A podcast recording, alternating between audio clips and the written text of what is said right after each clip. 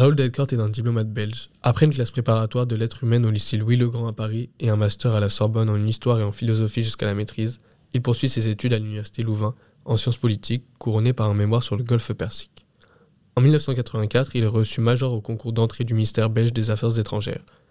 Il commence alors sa carrière en tant qu'adjoint de l'ambassadeur au Pakistan en 1986. En tant que ministre conseiller, il a été affecté à Islamabad, New York, Vienne ou encore Washington DC.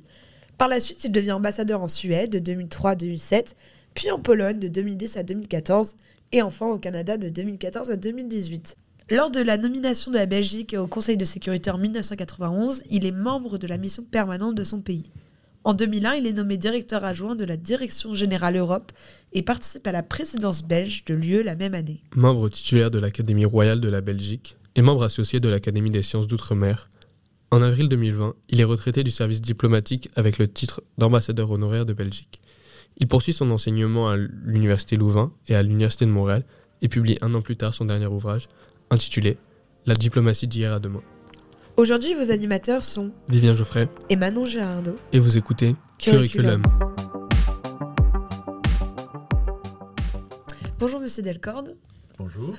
Pour commencer, je vais vous poser la même question qu'à l'ensemble des invités pour connaître d'où vient votre centre d'intérêt principal. Qu'est-ce qui vous a poussé à vous intéresser aux relations internationales et plus particulièrement à la diplomatie? Mais la diplomatie, euh, pour moi, c'était l'ouverture au monde. Et euh, le hasard des affectations de mon père, qui n'était pas diplomate au demeurant, a fait que j'étais très tôt exposé aux questions internationales. J'ai vécu ma prime enfance euh, au Congo, la République démocratique du Congo. J'ai vécu ensuite au Moyen-Orient. Et au fond, très vite, j'ai compris que si je devais faire une carrière, euh, elle serait branchée sur les questions internationales. Et je voulais combiner, et ça, c'est pas très commun, la carrière académique, universitaire, avec la diplomatie. Mais j'y suis finalement parvenu. Ok, très bien. Euh, dans votre livre, La diplomatie d'hier à demain, donc votre dernier livre, vous dites notamment le métier de diplomate s'est adapté à l'évolution du monde, c'est-à-dire euh, quels sont les changements majeurs auxquels vous avez pu constater en 35 ans de carrière, en 35 ans de carrière, pardon. Mais avant ça, est-ce que vous pouvez résumer en deux trois phrases qu'est-ce que le métier de diplomate pour les gens qui ne savent pas vraiment? Oui, le métier de diplomate peut effectivement se résumer en deux trois verbes. Et ces verbes sont représenter, représenter son pays, et j'expliquerai peut-être plus tard euh, ce qu'il en est, informer. Le diplomate, euh, c'est quelqu'un qui observe, qui regarde ce qui se passe dans un pays étranger et qui en informe ses autorités. Et bien sûr aussi protéger, protéger ses concitoyens, protéger tous ceux qui font appel à lui, parce que, comme tout le monde le sait, l'ambassade, c'est aussi une, euh, un hôtel de ville, un centre administratif, on y délivre des visas, des passeports, etc. Voilà en gros, et de manière très schématique, euh, comment on pourrait résumer le travail diplomatique. Et alors vous m'avez demandé en quoi a-t-il changé, en quoi a-t-il évolué. moi, avec le regard que je peux porter sur 35 années de carrière, je peux vous dire que la vraie, euh, la vraie coupure, le, vrai basculement, c'est euh, le passage à l'Internet, en fait. C'est-à-dire que euh, j'ai connu une diplomatie où l'on utilisait encore le télégramme, les rapports papier, où le poste qui était éloigné euh, recevait euh, ou envoyait une valise diplomatique tous les, toutes les semaines. Aujourd'hui, le basculement dans le numérique a changé en profondeur le métier diplomatique. Très bien. Est-ce que euh, la question de la représentation, elle prend point, un poids plus important aujourd'hui ou moins important qu'à l'époque? Est-ce que le diplomate est plus, représente plus aujourd'hui son pays ou est-ce qu'il il agit vraiment sur des questions qu'on ne connaît pas, euh, nous, le grand public? Non, la représentation reste toujours euh, très importante.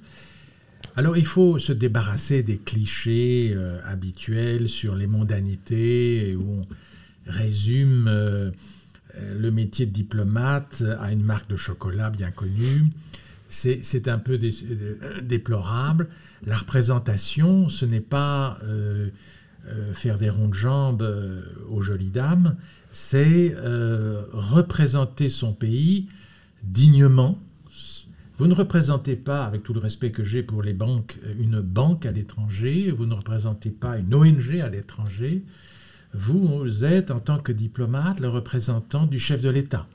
Vous êtes d'ailleurs muni, lorsque vous arrivez en tant qu'ambassadeur dans un pays étranger, de lettres de créance. Donc c'est, ça, quand même, ça donne une dimension plus solennelle à ce métier. Représenter veut donc dire aussi une certaine éthique, euh, un, savoir-vivre. Malheureusement, certains, certains diplomates euh, ont parfois oublié ce, code de l'éthique.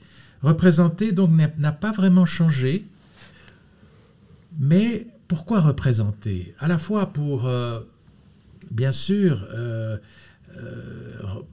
être en quelque sorte le meilleur ambassadeur, justement, le meilleur représentant de son pays, mais aussi pour attirer vers son pays l'étranger, celui qui ne connaît pas bien la Belgique dans mon cas et qui pourrait avoir quelques préjugés. Je vais essayer, euh, en allant vers lui, en lui parlant, de l'attirer, de lui faire comprendre, euh, au fond, euh, qu'il aurait peut-être intérêt à venir chez moi. Si vous avez un peu une mission de rayonnement finalement. C'est ça. C'est très bien. Et du coup, pour illustrer un peu une mission, entre 1991 et 1992, vous avez travaillé au sein de la mission permanente de la Belgique au Conseil de sécurité de l'ONU. Est-ce que vous pouvez nous raconter concrètement en quoi consistait cette mission? Je suis arrivé à un moment fascinant parce que figurez-vous euh, que le Conseil de sécurité était entré en léthargie tout au long de la guerre froide. Il ne s'y passait rien, c'était une opposition de bloc à bloc. Et puis, euh, c'est la chute du mur de Berlin. Et brusquement, ce Conseil de sécurité se réveille, les antagonismes d'antan semblent avoir disparu, et j'arrive au moment de la première guerre du Golfe. Et euh, c'était, euh, en plus, pour la Belgique, il y avait une vingtaine d'années que nous n'avions plus siégé comme membre non permanent. Et donc, très vite, on est dans le feu de l'action. Le Conseil de sécurité euh, sort la fameuse mère de toutes les résolutions. on a, passez-moi l'expression, du Saddam Hussein matin et soir, mais on est, on est, on est vraiment dans, dans le cockpit des affaires mondiales. Et en cela, ça a été une, euh, très formateur. Ce n'était pas mon premier poste. J'avais déjà été euh, premier secrétaire d'ambassade à Islamabad au Pakistan. Mais j'arrivais dans une grande équipe. Nous avons marqué, euh, la, Belgique a marqué dans son, par son passage de deux années au Conseil de sécurité de son empreinte un certain nombre de résolutions. Je ne les détaillerai pas. Mais j'ai pu voir de plus près le fonctionnement d'une organisation très décrié, je dois dire, mais qui peut aussi faire du bon travail. Donc euh, vous, étiez plutôt content du travail qui a été réalisé, parce que comme vous l'avez dit, c'est assez décrié, finalement, même encore aujourd'hui. Est-ce que... Je pense que dans les années 90, euh, on s'accorde pour dire le Conseil de sécurité, tant pour la première guerre du Golfe que pour la guerre dans les Balkans ensuite, a fait un travail utile.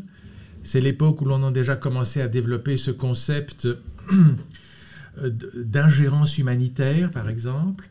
Alors il y a eu, des, il y a eu aussi des, reculs, il y a eu des, les Canadiens se souviennent sans doute de la triste affaire du Rwanda, euh, avec euh, malheureusement le génocide rwandais que le, Conseil de sécurité n'a pas pu arrêter. Il y a donc eu des moments difficiles. Je n'étais plus d'ailleurs à New York à ce moment-là. Mais le multilatéralisme, qui pour un diplomate belge est essentiel, il est, euh, vécu d'abord dans des organisations comme celle-là. Plus tard, je vous le dirai peut-être, j'ai aussi travaillé de très près au sein de l'Union européenne. Et donc oui, euh, même si c'est décrié aujourd'hui, je vous l'accorde, à ce moment-là, euh, on avait vraiment le sentiment d'être dans le feu de l'action. Très bien.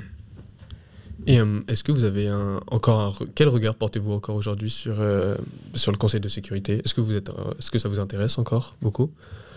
Oui, sauf que je dois bien constater qu'aujourd'hui, euh, il est quasiment paralysé euh, par des vétos croisés. Euh, la Russie utilisent son droit de veto à, tout bout de champ. Les États-Unis pour d'autres dossiers, comme par exemple celui d'Israël et de la Palestine.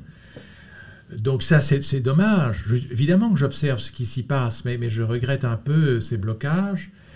Je regrette personnellement aussi que l'ONU se soit, au fond, peut-être à cause de ces blocages, euh, ne se soit pas d'emblée euh, offerte comme médiatrice dans le conflit entre la Russie et l'Ukraine. Elle est arrivée finalement, elle a joué un rôle, notamment pour les couloirs humanitaires, mais ça a pris un certain temps. Mmh, euh, et donc, j'anticipe la question, il faudra sans doute un moment réfléchir à la réforme du Conseil de sécurité. Parce que, exactement, dans votre dernier livre, vous citez un moment Louis Gauthier, qui est un écrivain québécois, et il dit euh, Le G20 et le G7 sur les grands enjeux mondiaux comme le climat sont improductifs. Comme vous l'expliquez, comme on le voit avec les derniers euh, sujets internationaux, on remarque qu'il y a vraiment une difficulté à trouver des réelles sanctions dans ces organisations. Est-ce que vous pensez que ça représente une menace pour la diplomatie actuelle? Les, organisations. Non, justement, la difficulté à trouver des sanctions et à se mettre d'accord sur des intérêts communs dans ces organisations. Oui, c'est-à-dire que euh, malheureusement, l'humanité est ainsi faite qu'il faut euh, souvent la carotte et le bâton. N'est-ce pas? Vous ne pouvez pas. Nous vivons dans un monde qui est devenu très dur. Vous ne pouvez pas uniquement euh, vous contenter d'offrir euh, une aide, des budgets, une coopération. Vous devez aussi sanctionner. Les sanctions ont un coût, euh, tant pour celui qui les donne que pour celui évidemment qui les reçoit. Maintenant, ce n'est pas une politique à long terme, la politique des sanctions. Donc je, crois que je pense évidemment encore maintenant à des pays qui font l'objet de sanctions internationales, comme la Russie ou l'Iran par exemple, mais en même temps, euh, s'il n'y avait pas eu des sanctions, est-ce que nous aurions eu un accord sur le nucléaire iranien en 2015 euh, Donc voilà, c'est un vaste sujet, et, mais il faudrait arriver à suffisamment de maturité pour que les États décident collectivement ce qu'il y a de mieux à faire et n'attendent pas d'être sanctionnés. Très bien. Euh, dans le contexte actuel, est-ce qu'on peut parler d'une crise de la diplomatie? Et est-ce qu'aujourd'hui, on ne pourrait pas définir la diplomatie comme euh, le fait d'apprendre à s'opposer sans se faire la guerre, finalement? Une crise de la diplomatie, euh, non, je ne pense pas. Très bien. Il y a une guerre, effectivement, pour le moment en Europe, mais ne croyez pas que la diplomatie est complètement inerte. Il y a de la diplomatie pour le moment qui se déploie en Ukraine, à travers des médiations, etc. Euh, donc non, je pense que la diplomatie a et continuera à avoir un rôle important à jouer. Euh, euh, vous savez, on a dit que l'histoire des relations internationales est une alternance de négociations diplomatiques avant et après un conflit. Et je pense donc que, et c'est peut-être sans doute pour ça que vous m'interrogez, la diplomatie est véritablement l'engrenage essentiel des relations internationales aujourd'hui. Ok, très bien. Vous avez, parlé du fait que vous avez travaillé pour euh, l'Union européenne, du coup, vous l'avez évoqué. Est-ce que vous pouvez nous parler des missions que vous avez faites du coup au, sein de cette institution?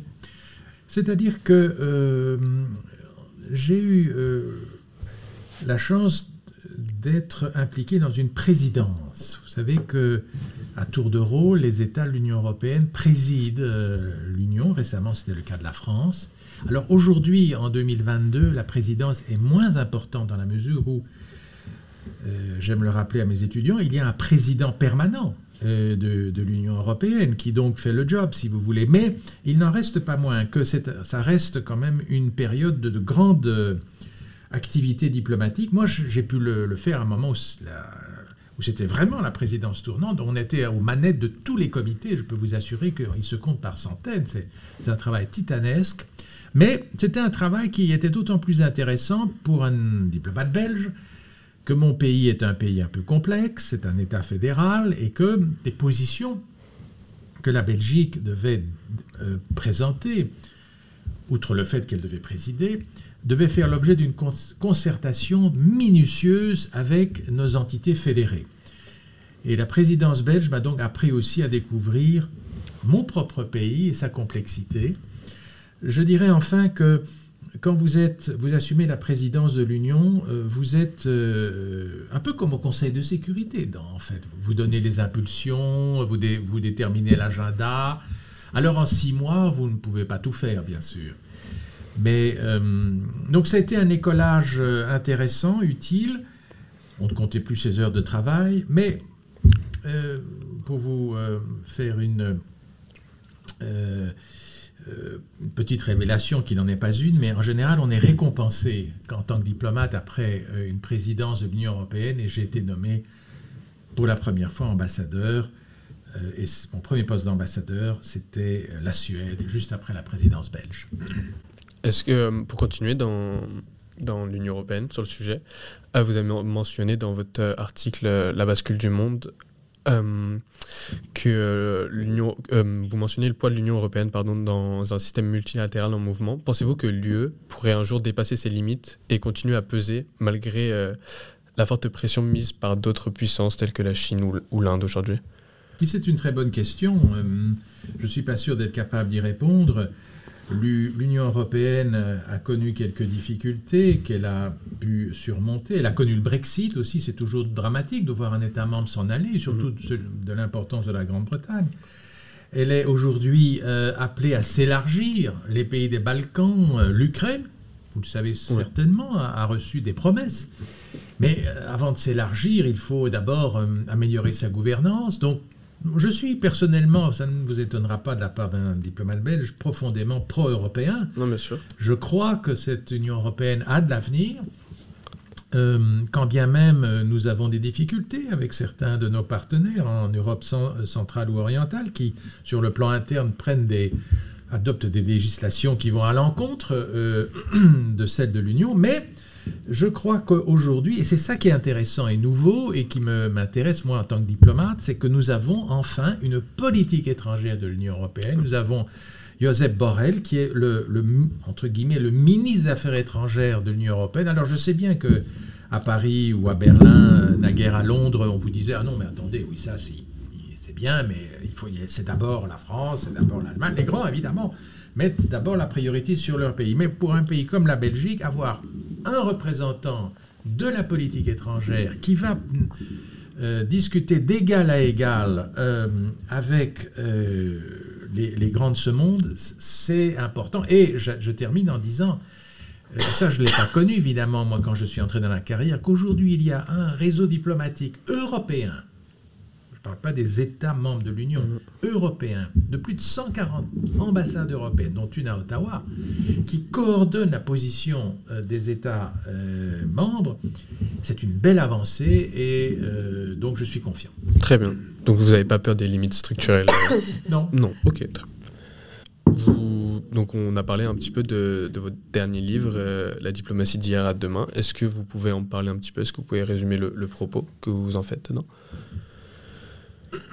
Mon livre est une introduction à la diplomatie. Euh, j'explique d'abord plus en détail les, euh, les, trois verbes que j'ai cités tout à l'heure, représenter, informer, protéger. J'explique ce qu'est la négociation. Et puis je parcours au fond le travail diplomatique sur différentes thématiques, comme la diplomatie économique, comme euh, la diplomatie multilatérale, comme la diplomatie d'influence. Alors sur chacun de ces thèmes, je pourrais euh, vous parler 15 euh, minutes. Mais ce qu'il faut retenir, c'est que le travail diplomatique aujourd'hui, c'est développé de façon transversale. naguère, c'était quand même essentiellement un travail de représentation d'un État auprès d'un autre État et plutôt centré sur le politique. Aujourd'hui, euh, vous avez des diplomates euh, qui sont allés euh, négocier sur le climat à Sharm el-Sheikh. Vous aviez des diplomates au, G20 de Bali. Vous avez des diplomates qui s'occupent des questions énergétiques. Vous avez des diplomates qui s'intéressent au, milieu d'affaires. Donc, il y a des diplomates qui se, concentrent sur l'universitaire et le culturel. Donc, bref, la gamme est très vaste. Et en même temps, c'est le propos de mon bouquin, c'est que ce métier reste un métier de généraliste. On n'attend pas du diplomate que ce soit et un, un docteur en sciences économiques ou un ingénieur agronome. Mais il doit être capable de faire appel aux compétences, de euh, les, les traduire en quelque sorte en éléments de négociation et ensuite de défendre la position de son pays. Et comme vous l'avez expliqué tout à l'heure, vous dites qu'il y avait une certaine complexité en Belgique à représenter l'ensemble de la population.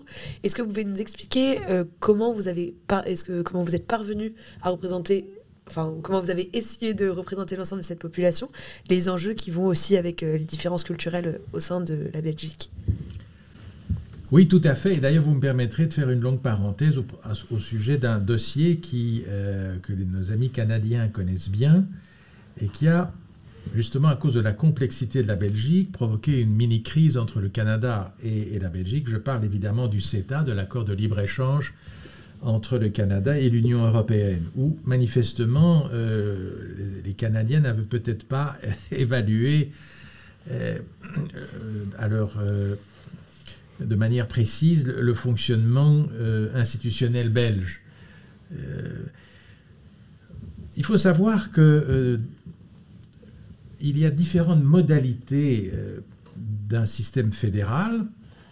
Ici aussi, au fond, on est dans un système fédéral au Canada, on l'est aussi aux États-Unis, euh, il existe en Allemagne, il existe en Suisse, il y a différents... Mais en Belgique, on a donné aux euh, régions, la Flandre, la Wallonie, Bruxelles, des compétences élargies, et notamment dans le domaine des accords internationaux, de telle manière que quand bien même euh, le gouvernement fédéral belge, je prends l'exemple du CETA parce qu'il était parlant, donne son plein accord à la signature euh, du CETA, il doit néanmoins également s'assurer que la Wallonie, que Bruxelles, que la Flandre sont d'accord. Et c'est là que parfois euh, les choses deviennent compliquées et partage ici avec les, les auditeurs une, un événement qui m'a quand même laissé quelques souvenirs euh, lorsque nous étions à quelques jours de la, euh, du Conseil européen où le Premier ministre Trudeau euh, devait arriver et signer avec tous les États membres la fameuse, le fameux accord de, de libre-échange et où l'ambassadeur de Belgique que j'étais à l'époque à Ottawa a bien dû informer euh, les autorités canadiennes que, eh oui, euh, nous, nous, ne sommes pas prêts. Vous imaginez évidemment, euh, compte tenu de l'implication du Canada dans cette négociation, les réactions que cela peut avoir. Là, pour le coup, un ambassadeur doit, doit faire preuve de beaucoup de tact et de diplomatie pour bien d'arrondir les angles un petit peu. Faire comprendre qu'il faudra sans doute patienter que les choses ne sont pas aussi simples, que je le regrette beaucoup, mais que, Monsieur le Premier ministre, vous ne devrez pas embarquer dans votre avion ce soir. Est-ce qu'il y a une, du coup il y a une grosse grosse pression euh, par rapport au poste de ouais. Bah, en fait, je vais vous décrire la situation parce que c'était quand même assez épique. Euh, je me trouve dans ma voiture. Je revenais d'ailleurs de Québec.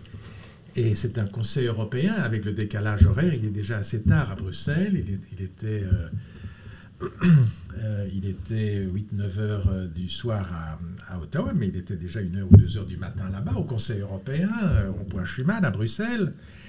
Et je reçois un appel du conseiller diplomatique du Premier ministre belge, Charles Michel, qui est aujourd'hui président du Conseil européen, et qui me dit il y a un problème, il y a un glitch au niveau informatique.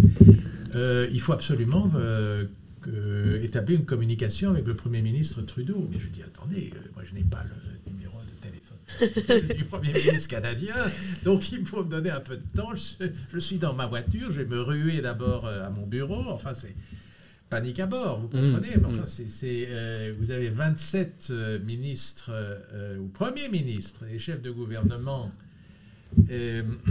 qui sont réunis là-bas à Bruxelles, il y a le Belge qui ne peut pas signer. Euh, et, puis, vous avez le Premier ministre euh, euh, Trudeau qui est sur le point d'aller à l'aéroport mhm. et d'embarquer pour partir à Bruxelles. Et vous devez lui, lui annoncer que non, non, il faut, vous ne pouvez pas. Donc, c'est quand même un peu dramatique. Mais, mais voilà, vous savez, quand deux pays, par ailleurs, s'entendent bien, qu'il n'y a pas de crise majeure, qu'il y a qui a au fond beaucoup de cordialité. Mais finalement, les choses euh, s'arrangent, c'est-à-dire que, bon, je n'étais pas présent lors du contact téléphonique entre les deux premiers ministres, euh, mais bien, le, Premier ministre Trudeau a compris qu'il fallait encore 48 heures pour que, voilà, on explique à nos... C'était le Parlement wallon, en l'occurrence, le gouvernement wallon qui faisait des difficultés, je ne vais pas entrer dans le détail, je n'ai pas à les commenter, mais il, fallait il fallait des dispositions au sein de l'accord qui permet de lever l'objection de euh, Wallonne. Ça a été fait. Euh, et trois jours plus tard, le traité a été signé. Mais euh, là, vous vous sentez tout d'un coup Euh, cœur du volcan ou dans l'œil du typhon, et vous vous dites, attention, il faut, il faut quand même euh, veiller à ce que ça ne débouche pas euh, sur une vraie crise entre deux pays amis. Mmh. là, en même temps, je dois vous dire, je peux, parler, je peux parler avec plus de liberté maintenant que je, suis, je ne suis plus dans le service diplomatique. Ce qui est fascinant avec une crise entre deux pays, c'est qu'alors vous vous faites connaître. Mais d'ailleurs, vous, parlez du, un petit peu du fait que vous pouvez parler un peu plus euh, librement. Est-ce qu'il y a un, vrai. Euh, comment dire Est-ce qu'il y a pas mal de choses dont vous ne pouvez pas parler quand vous êtes au, pas forcément diplomate, mais au sein de, ce monde-là un petit peu? Est-ce qu'il y a beaucoup de secrets diplomatiques? Le secret euh, fait partie de la diplomatie, ça c'est vrai, il ne faut pas le nier, le diplomate ne doit pas tout dire. Mhm. Parce que, si vous abattez toutes vos cartes dans une négociation d'emblée, si vous...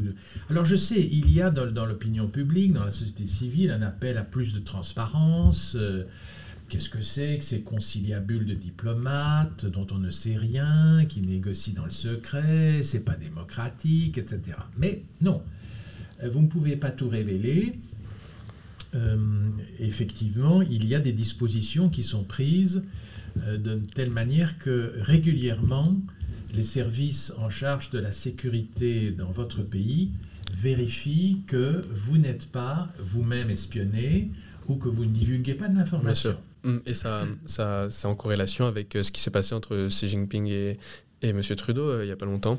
Ou, oui. Est-ce que, est que vous pensez que ça s'est fait, c'est une réelle erreur diplomatique ou c'est quelque chose Parce que ça peut être fait exprès aussi. Je ne sais pas, je ne connais pas assez le dossier. Euh, mais en tous les cas, manifestement, du côté chinois, on souhaitait que ça se fasse dans la plus grande discrétion. Mmh. Et euh, euh, après, le Premier ministre Trudeau a expliqué que dans ce cas-là, il estimait que la transparence devait être préservée. Je ne me prononcerai pas, mais je vous dirais que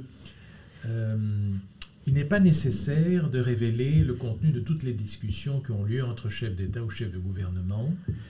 Et dans une négociation, euh, ben c'est un peu comme un jeu de cartes, n'est-ce pas? Vous n'abattez pas toutes vos cartes en bien sûr. Euh. donc le secret, c'est important, mais attention, euh, parce que le, le, secret peut malheureusement parfois se transformer en une monnaie d'échange et, et, où vous vendez, entre guillemets, un secret à une puissance adverse et dans ce cas-là, on peut parler de trahison. Le terme n'est pas trop fort. Et il y a eu, dans l'histoire diplomatique, des exemples, notamment aux États-Unis, euh, de diplomates, de haut rang même, qui ont euh, trahi des secrets euh, pour des raisons qui étaient au départ idéologiques et après plutôt financières. comme dans tout métier politique, parfois on défend des réformes, des idées qu'on ne partage pas forcément personnellement, mais ça dépend du gouvernement. Vous, vous êtes le représentant d'un État. Comment on fait pour euh, pouvoir mixer entre les intérêts personnels et les idées personnelles et euh, les consignes que vous allez avoir euh, de la part de votre chef d'État? C'est une bonne question. on, est, on est en droit, comme tout être humain, d'avoir une opinion personnelle, d'avoir des états d'âme, d'avoir des sentiments. on me citait, c'est l'ambassadeur Vimont, un grand ambassadeur de France, qui citait l'exemple d'ambassadeurs français qui, au moment de la victoire de François Mitterrand aux élections euh, présidentielles euh, ont démissionné parce qu'ils estimaient qu'ils ne pouvaient pas servir un président socialiste. Eh bien, c'est tout à fait leur droit à ce moment. Voilà, si vous, avez une difficulté de ce point de vue-là, je crois qu'il ne faut pas... euh, vous, risqueriez alors de faire du mauvais travail, puisqu'au fond, euh, il y aurait une forme de duplicité. Vous servez un, ministre ou un chef de gouvernement euh, auquel par ailleurs vous êtes opposé. Mais ces choses-là arrivent assez rarement quand même, parce que voyez-vous, on apprend dans la diplomatie à être loyal, quel que soit le ministre, quel que soit le gouvernement, et neutre aussi. pour donner un exemple, vous avez passé combien de gouvernements fédéraux dans toute votre carrière de diplomate? Vous avez Beaucoup. En Belgique, nous avons. euh, euh, c'est pas des, euh, des élections permanentes, je ne dirais pas ça, mais nous avons quand même eu une, alternance régulière de gouvernements. Avec, nous avons des gouvernements de coalition Oui. chez nous. Euh, Quand vous avez un, président français qui reste en place 14 ans, il y a une certaine stabilité, vous comprenez Mhm. euh, C'était pas le cas en Belgique. Donc oui, j'ai servi je ne sais plus combien, mais pas mal. beaucoup. Pour, pour changer complètement de, de sujet, dans votre livre, vous parlez beaucoup de la crise du système euh, multilatéral. Euh, comment on pourrait repenser le rôle du multilatéralisme aujourd'hui, selon vous? Grande question. Vaste, euh, vaste programme, comme aurait dit le général Bah, de Gaulle. Par, par où commencer peut-être? Euh, je crois qu'il faut. Nous sommes, c'est effectivement le thème de mon dernier article sur la bascule du monde, nous sommes arrivés à un point, euh, un point de, si pas de cassure, au moins de fêlure du système international, parce qu'on voit que les grandes puissances développent des formes d'alternatives au multilatéralisme classique, avec, par exemple, l'organisation de la coopération de Shanghai, donc autour de la Chine, un certain nombre d'États se réunissent euh, autour de la Russie. Naguère, on avait les BRICS, maintenant on en parle moins. Donc Donc c'est une espèce de multilatéralisme, Ouais. multilatéralisme qui est en fait du mini-latéralisme. Donc on, on pourrait parler un peu d'une régionalisation de, des échanges? Oui, c'est-à-dire que euh, vous comprenez que d'ailleurs, euh, dans la logique euh, poutinienne, euh, le Conseil de sécurité, l'ONU, tout ça, c'est le monde occidental, on ne peut rien y faire, autant développer euh, un, autre type de multilatéralisme beaucoup plus restreint et, et qui va es- essayer de miner évidemment ce que fait l'ONU. En même temps, il faut être réaliste, n'est-ce pas? Parce que si on se place sur le plan politique, effectivement, il y a une crise. Mais en même temps, euh, je suis ici à Montréal, il y a une organisation multilatérale ici à Montréal qui s'appelle l'OACI, qui gère le trafic aérien, qui Mhm. marche plutôt bien. Oui. Donc, euh, grâce à elle, les avions décollent et atterrissent sans trop de problèmes. Donc, euh, il y a eu l'OMS, il y a eu la crise des, des masques durant le- la pandémie, mais après, elle a repris quand même euh, la- la- l'affaire en main, et l'OMS, l'Organisation mondiale de la santé, fait globalement du bon travail. Donc, il y a un certain nombre d'institutions spécialisées qui, euh, heureusement, euh, au fond, euh, valorisent le multilatéralisme. C'est sur le plan politique qu'il y a un- problème. Très bien. En fait, est-ce qu'il n'y a pas une crise du système occidental aujourd'hui? Est-ce qu'il ne faut pas repenser ça? Oui, oui, sans doute, oui. Euh, il y a une crise du système occidental pour les raisons que je viens d'indiquer. Il y a, euh, prenons un exemple parce qu'il faut parler de choses concrètes. hein. Oui. Euh, il y a eu cette fameuse euh, résolution de l'Assemblée générale de l'ONU pour condamner l'Ukraine et on a constaté qu'il y a une majorité d'États qui ont condamné, mais il y a quand même une trentaine d'États qui n'ont pas condamné Ouais. d'Afrique notamment, euh, D'Asie aussi d'Asie aussi. Là, hier, je regardais le vote au Conseil des droits de l'homme à Genève sur, sur l'Iran. Monde sait que pour le moment, le régime iranien réprime férocement euh, les femmes et, la, population en général. On voit que certains pays, euh, l'Inde, le Pakistan, euh, certains pays d'Afrique, refusent, s'abstiennent ou, même votent contre.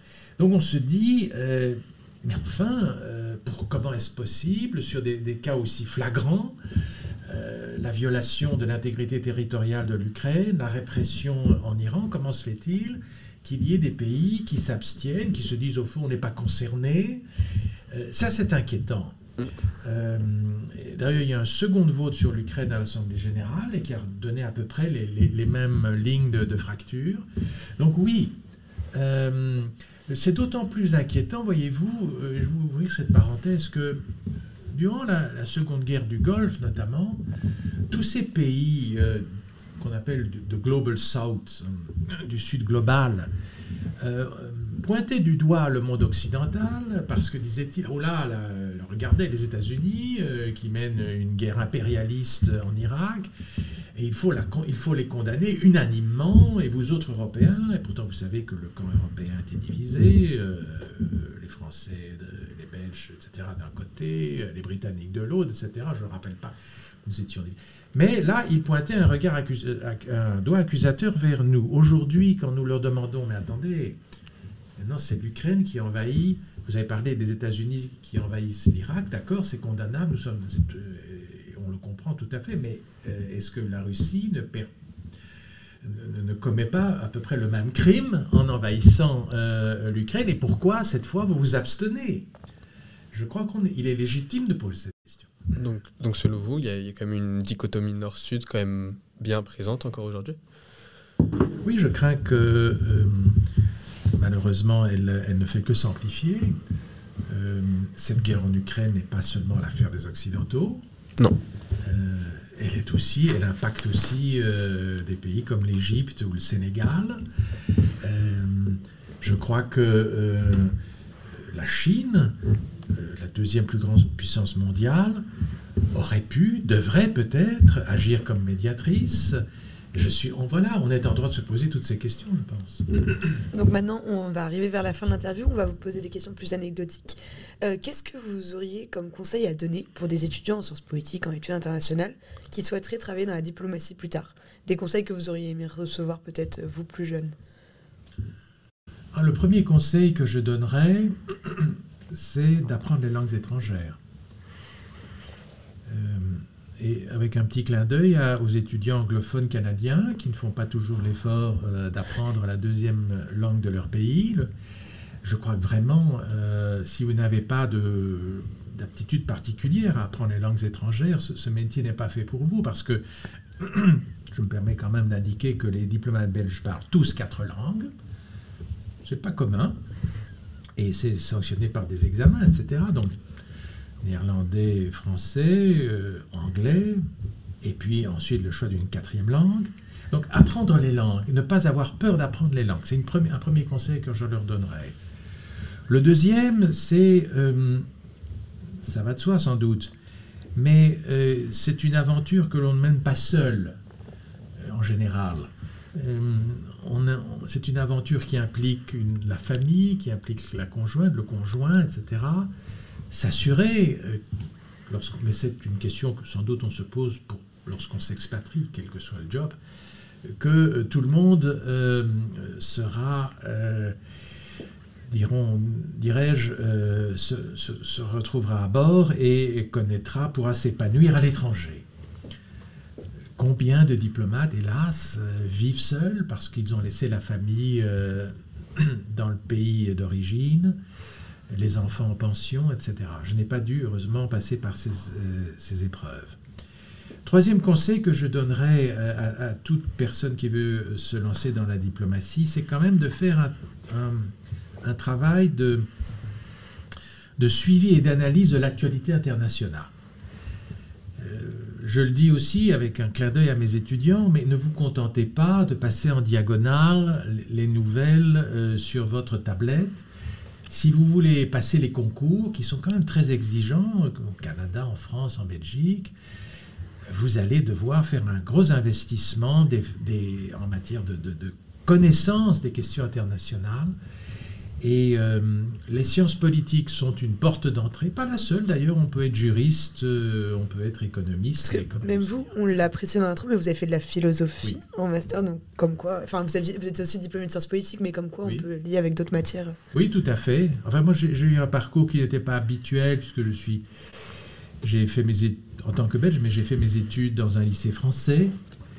Euh, au Moyen-Orient. Et puis, euh, je me suis retrouvé à Paris au lycée Louis-le-Grand, qui est un, établissement prestigieux, où j'ai fait ce qu'on appelle les cagnes, c'est-à-dire les classes préparatoires aux grandes écoles. Donc je me suis retrouvé, et, la philosophie me fascinait, donc j'ai continué dans ce, dans ce domaine-là, et je suis très content. C'est une arc de plus à mon... C'est une, une, flèche de une flèche de plus à mon arc, merci. Mais les études de sciences politiques euh, en tant que telles peuvent suffire. Très bien. Hum, vous avez parlé de tous les pays dans lesquels vous avez vécu, où vous avez travaillé. Est-ce que vous auriez une anecdote sur, ou un pays que vous, aviez, que vous auriez préféré? Enfin, une partie de, de, de votre travail qui vous a le plus enchanté ou un pays qui vous a vraiment émerveillé? On se souvient souvent, quand on est diplomate, de son premier poste d'abord, parce que voilà, c'est la première fois qu'on part à l'étranger, et c'est parfois dans des pays effectivement assez exotiques ou inattendus, qu'on ne connaît pas. C'était mon cas, je suis parti au Pakistan, je ne connaissais pas. Et ça ça m'a laissé des souvenirs, des grands souvenirs. D'abord parce que euh, il y avait encore des soviétiques, l'armée rouge, qui occupait l'Afghanistan. Donc on allait jusqu'à, on ne pouvait pas aller en Afghanistan mais on se battait, les, ancêtres des talibans d'aujourd'hui, qu'on appelait les Moudjahidines, qui étaient à, l'époque dans notre camp d'ailleurs. Euh, on allait les voir sur la frontière afghano-pakistanaise. Il, se fait que j'avais aussi appris un peu le persan. C'est une des langues que l'on parle en Afghanistan, donc je communiquais avec ces gens-là.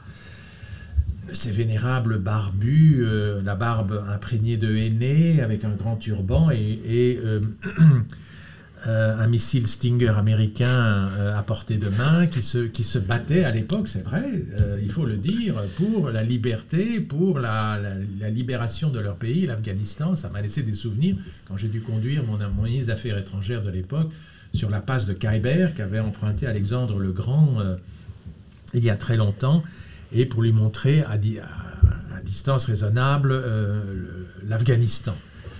Et puisque je suis dans ce pays, Parfois, on me dit, mais est-ce que vous avez, est-ce qu'il y a un scoop, comme disent les journalistes, il y a un scoop Mais non, le métier de diplomate ne vous expose pas à des scoops, sauf que oui, il y en a eu un au Pakistan, il y en a eu un seul dans ma carrière, et c'était un scoop parce que j'ai rencontré le père de la bombe nucléaire pakistanaise. quelqu'un que normalement je n'aurais jamais dû mmh. rencontrer. En plus, à l'époque, le Pakistan euh, n'avait pas vraiment la bombe nucléaire. Euh, et c'était un scoop euh, parce que voilà, il y avait un concours de circonstances qui a fait que je l'ai rencontré et qui m'a dit mais oui effectivement, je travaille sur euh, sur une arme nucléaire, moi et mon équipe. et, il s'était ouvert à moi parce que c'était le professeur E.Q. Khan d'ailleurs. Il avait fait des études en Belgique, donc il était en confiance.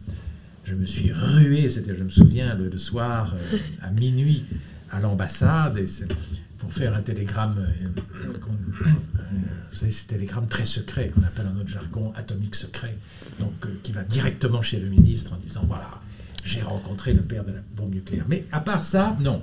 la vie n'est pas un long fleuve tranquille non plus. Mais voilà,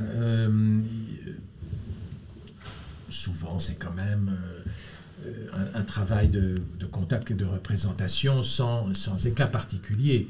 Euh, sauf que l'anecdote, enfin, qui n'en est pas une, que je vous racontais il y a quelques minutes sur euh, le CETA et euh, le Premier ministre Trudeau est aussi un souvenir qui, qui est impérissable pour moi.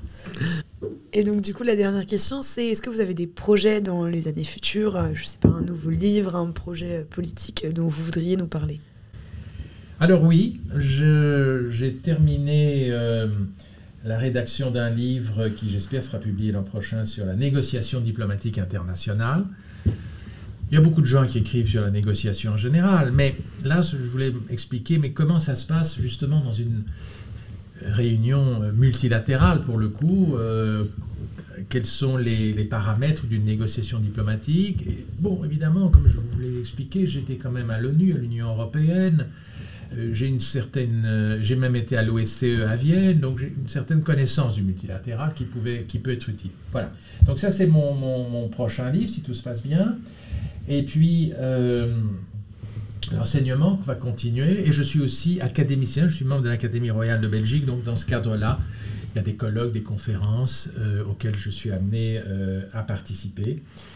Et, bien sûr, vous savez, les diplomates, ils ont les voyages dans, dans le Gène.